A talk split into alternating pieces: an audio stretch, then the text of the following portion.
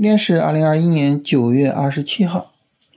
呃，我们之前呢有个音频啊，跟大家聊现在的市场啊。我们说现在的市场呢，如果用一个词来形容，就是割裂非常严重啊。不同的板块，这个涨的呢涨到天上去啊，跌的呢跌到地狱里面去。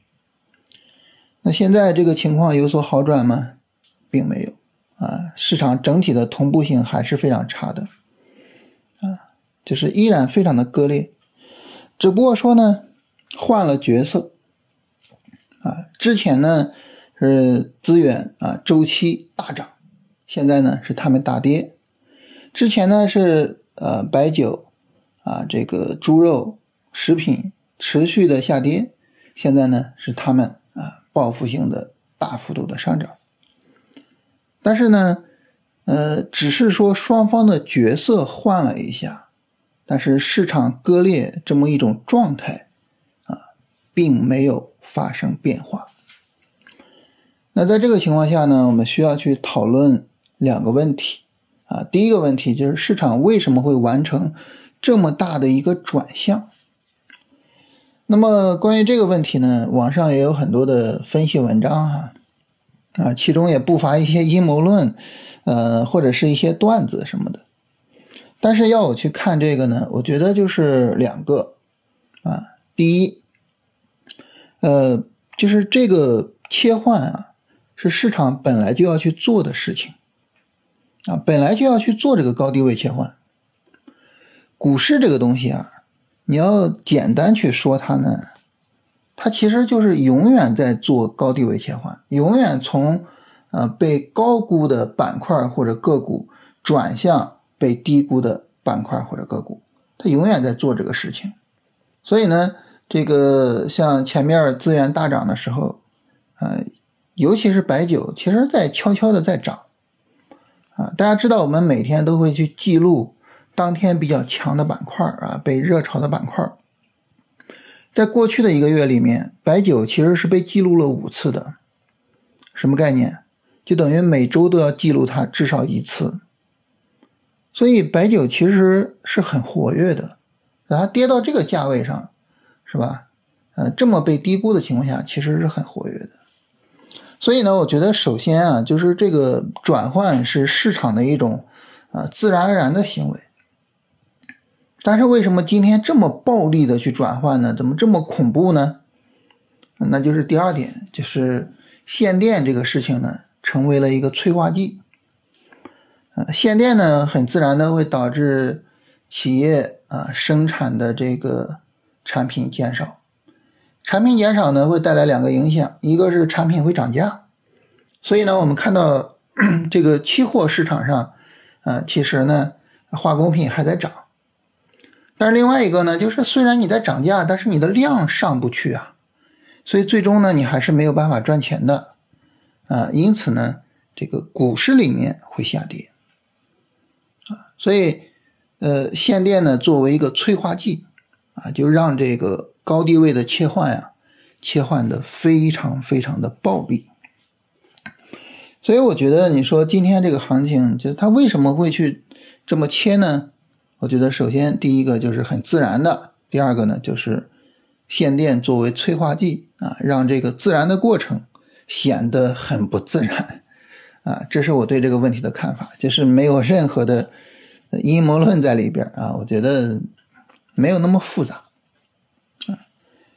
呃，这是第一个，第二个呢，就是刚才说嘛，一个很重要的任务就是咱们聊一聊，在这种非常割裂的市场里边，我们要怎么去做？我觉得特别特别重要的事情啊，就是我们对自己。后续一个长时间的操作要有一个整体的规划，你要做哪个方向，你要做哪些板块，整体上要有一个规划，并且呢，不要轻易的去改动这个规划啊。你比如说，你你咬死了啊，我要去做白酒啊，大概在一个半月之前吧，那时候我开始定投白酒啊，也跟大家聊过这个事情。那么当你定了这个之后呢？不要轻易的因为啊白酒某一天的大阴线、某一天的下跌就害怕了，是吧？就不做了，不要轻易的这样。同时呢，也不要轻易的怎么样呢？不要轻易的追高。就现在这种行情，千万不要追高，是吧？今天一个大阳线，说不定明天直接一个大阴线；今天一个涨停，明天说不定就是一个一字板，一字板跌停，是吧？现在行情就这么极端，所以千万不要追高。那这个时候其实就是什么呢？我咬死了我看好的方向，然后在这个方向上逢低去买，逢高去卖，啊，简单说还是做龙回头，啊，通过这种方式呢，那么我们是能够比较好的在这个市场中，至少说生存下来的，啊，在这种割裂的市场里边，你说赚大钱，这个其实是有难度的。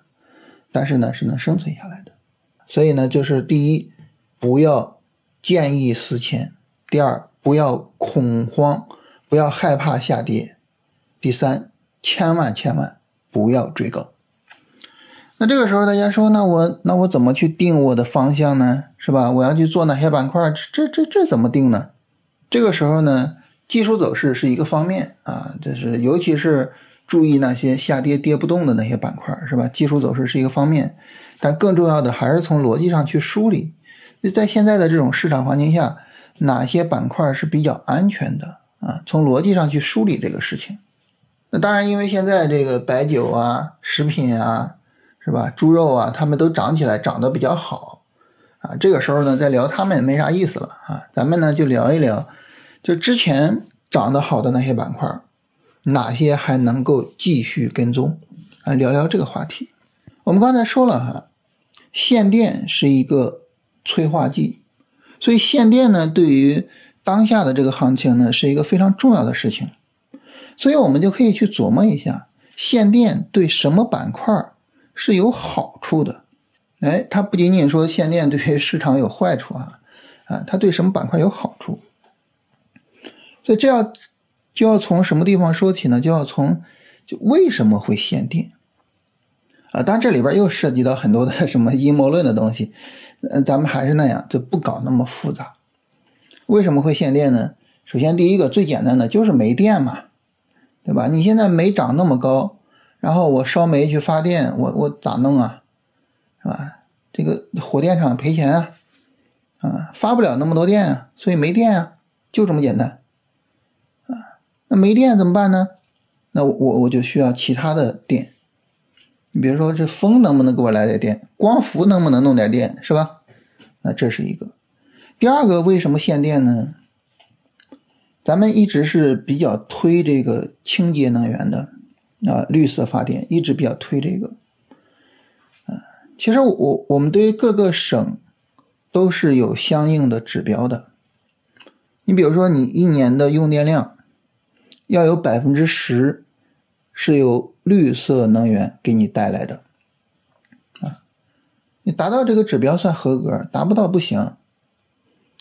那这时候你看我我一年用电看下来，哎，现在已经快到十月份了，我突然发现我这今年的用电量绿色能源的电很少啊，是吧？这个火力发电这个特别多，那怎么办呢？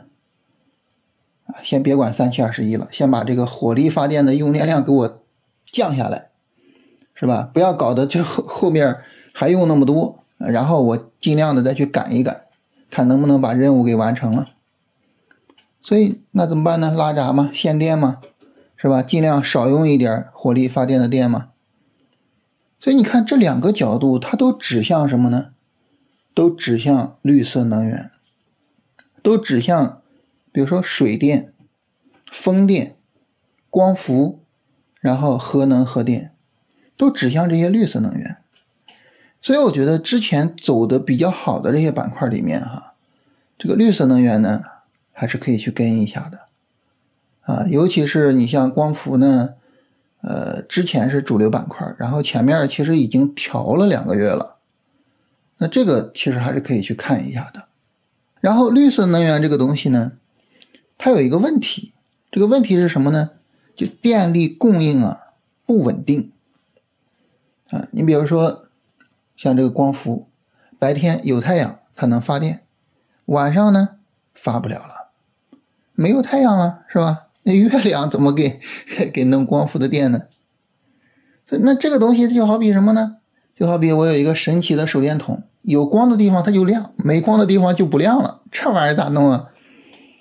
所以这个时候呢，一个东西要跟它配套是什么呢？就是储能啊，你要把这些能量储藏起来啊，储藏起来之后呢，在运输能量的时候需要用到特高压。所以这个时候呢，呃，像绿色能源这个部分、储能这个部分、特高压这个部分，就这几个部分，在之前已经拉升过、已经涨得比较好的板块里边，这几个部分可能我们还可以再去跟踪一下，再去看一下他们有没有走完啊。但是你像资源、像化工啊这些，暂时的可以先放一放了。啊，就就这样，大致上从逻辑上梳理，然后呢去推演，啊，去这个推演出来这种我们可以去做、可以去跟踪的板块，然后呢就持续的去跟踪它。这是呢我们推演那些前面走的好的，是吧？呃，那为什么推演走的好的不推演白酒他们呢？因为白酒它现在涨嘛，是吧？你又不能追高，你等它调嘛，所以等后面白酒调了呢。咱们再聊一聊，就像白酒啊，像食品啊，他们的这些逻辑啊，这是整体上今天跟大家聊的两个内容啊，一个就是为什么市场的切换啊如此的暴力，还有一个呢就是怎么去啊处理和应对当前这种割裂的市场啊，这是咱们恢复这个节目的第一期啊，就简单跟大家聊这些。呃，之前呢，咱们是停了一段时间哈。这个之所以停呢，是因为做那个训练营的话哈，事情确实太多。那这个时候呢，呃，弄不过来。那为什么弄不过来呢？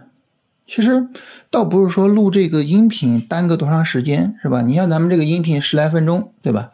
倒不是说它耽搁多长时间，而是当你心里边老想着这个事儿的时候哈，其实它特别的。就消耗我们的精力，就你没有办法，呃，集中精力去做这个，比如说把训练营做好，或者把新米团做好，是吧？